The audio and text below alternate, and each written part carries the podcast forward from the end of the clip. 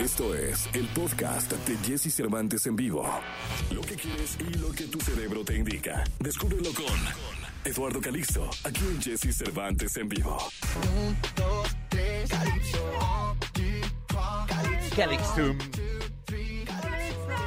8 de la mañana, 42 minutos, 8 de la mañana, ya con 42 minutos. Saludo con cariño eh, en este lunes 5 de abril a mi querido doctor Eduardo Calixto. ¿Cómo estás, eh, doctor? Qué gusto saludarte. ¿Qué tal? Muy buenos días, queridos Jesse, queridos amigos de EXA. Empezando la semana. Muchísimas gracias aquí estamos. Oye, la verdad es que contentos porque el tema de hoy es muy bueno y es el cerebro y el sueño. Eh, habemos quienes no, no podemos conciliar ocho horas eh, seguidas o nueve horas de sueño hace siglos. ¿Qué, ¿Cómo funciona el cerebro cuando la gente duerme? ¿Se apaga? ¿Se pone en pausa? ¿Nunca para? ¿O, qué es lo que hace el cerebro para que podamos dormir? Sí, el cerebro tiene por necesidad, y mira cómo lo digo, Jesse, la, la intención de dormir. Pero fíjate, dormir y soñar no es lo mismo. Aquí es un punto esencial porque uno se queda pensando, incluso hay personas que lo ven desde el punto de vista peyorativo cuando dices, oye, ya quiero irme a descansar, quiero irme a dormir. Y voltean y te dicen, ay, eso lo vas hacer cuando ya te mueras, ¿no? Y se queda uno pensando, bueno, entonces estará mal. Y tengo que decir que el sueño se convierte en una necesidad porque es cuando el cerebro repara prácticamente el 80% de lo que consume en un día, desde el punto de vista de neurotransmisores, que son las sustancias que son con las que las neuronas se comunican, es fundamental que las vuelva a hacer, que vuelva a recuperar sus niveles, y eso lo hace mientras dormimos. El sueño tiene varias etapas desde el punto de vista de sus componentes, son cuatro etapas, querido Jesse, queridos amigos de EXA, pero hay una etapa que es fundamental, que es en donde durante el sueño podemos, durante estar dormidos podemos soñar. Esta, estas cuatro etapas de sueño, es una se llama REM o de movimientos oculares rápidos, es cuando teniendo los párpados abajo, tus ojos están moviendo y en ese momento si yo te despierto, automáticamente me puedes decir el contenido de tu sueño, qué estabas soñando. Entonces se convierte en un proceso de verdad fundamental porque es en ese momento cuando nuestra memoria se está haciendo, se está fortaleciendo. Todas las redes neuronales que un día antes fueron ocupadas porque aprendimos, porque viajamos, porque hicimos algo importante, es en ese momento cuando se está generando prácticamente el conocimiento, el pensamiento de ese, de ese elemento. Y es por eso, Jesse, que es fundamental dormir. Yo entiendo que muchas personas no pueden dormir ocho horas. Eso también es parte de un mito muy, es que sabemos que por ahí salió, porque no es necesario dormir ocho horas, no es necesario estar en la cama ocho horas. Hay personas que con siete horas es suficiente. Hay personas que con seis lo, lo logran. Aquí tengo que decir que si hay un límite para dormir, digamos para no dormir, y son seis horas. Personas que duermen menos de seis horas están relacionadas con enfermedades cardiovasculares, se acercan más a infartos y por otro lado tienen muchísimos problemas cognitivos, les cuesta mucho trabajo aprender. Entonces la importancia de dormir es muy fuerte en la vida de todos los seres humanos. Y vas nada más recordar, queridos amigos, que cuando estamos en esta etapa del sueño, el, el cerebro no deja de funcionar. Cuando estamos dormidos, está funcionando prácticamente todo el cerebro, pero hay una hay una parte fundamental que se desconecta.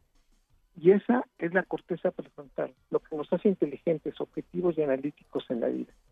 Esto quiere decir que por eso nuestros sueños están así, mezclados de locura, de cosas que, irían en la lógica, pero por momentos dices, no, a ver, algo no está bien, porque en ese momento no hay corteza prefrontal, no hay lógica, no hay congruencia. Por eso puedes convivir con personas que incluso ya murieron y sabiendo que ya están muertas. Esta persona ya murió. Estamos hablando en el sueño. Puedes sentir que vuela porque no hay lógica. Y de manera muy interesante, Jesse, el 90% de nuestros sueños es como si estuviéramos viendo una película. Quiere decir que la gran mayoría no nos vemos. No tenemos la capacidad de estarnos viendo a nosotros. Es más, no vemos espejos. Y otra parte interesante es que en el 95% de nuestros sueños no sentimos el piso. Así que la próxima vez cuando usted esté en un sueño profundo, querido Jesse, que digas, esto es un sueño es realidad. Trata de sentir el piso. Si no sientes el piso, es un sueño. No te pellizques. No importa si nunca has escuchado un podcast o si eres un podcaster profesional. Únete a la comunidad Himalaya. Radio en vivo. Radio en vivo. Contenidos originales y experiencias diseñadas solo para ti. Solo para ti. Himalaya. Descarga gratis la app. Por lo pronto, pégale duro al piso y en ese momento dices, oh, oh, creo que el piso está muy fuerte. Esto es la realidad, porque en el sueño no se siente el piso. El sueño es una, una necesidad tan fisiológica que no podríamos, hay, los estudios están determinados ya en términos generales, estudios posguerra, Segunda Guerra Mundial, el ser humano no puede vivir más de 15 días sin dormir. De otra manera empezaremos a tener alucinaciones, trastornos totalmente de lo que estamos viendo y terminaríamos muriendo. Por eso todos los animales biológicamente hablando tienen que dormir. Hay quienes duermen hasta 16 horas como los gatos, hay quienes nada más con 6 horas podemos estar bien, pero también entonces entendemos que el sueño se convierte en un proceso natural para el cerebro que sí necesitamos y sí tenemos que hacer todos los días.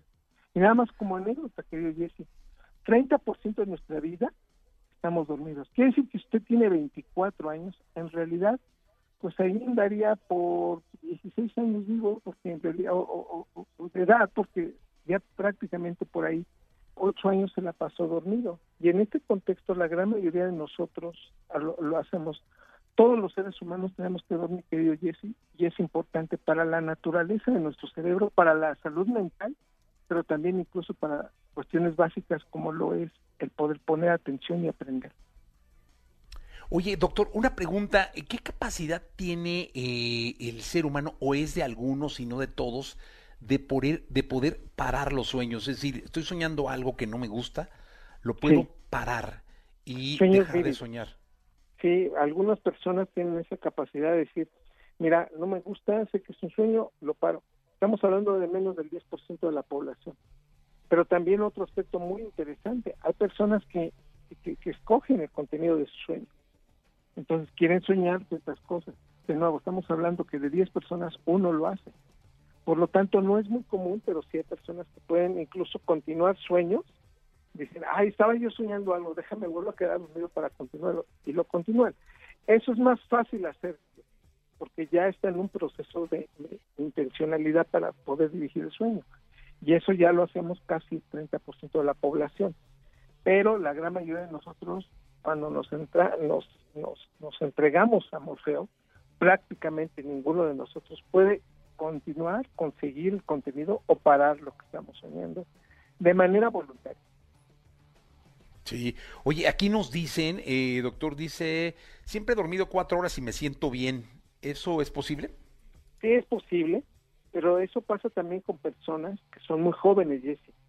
Pero tarde o temprano, el problema es que el cerebro está teniendo en este contexto una incapacidad para recuperarse. Y ante esta situación, pues yo diría que le va a cobrar, tarde o temprano le va a cobrar la factura.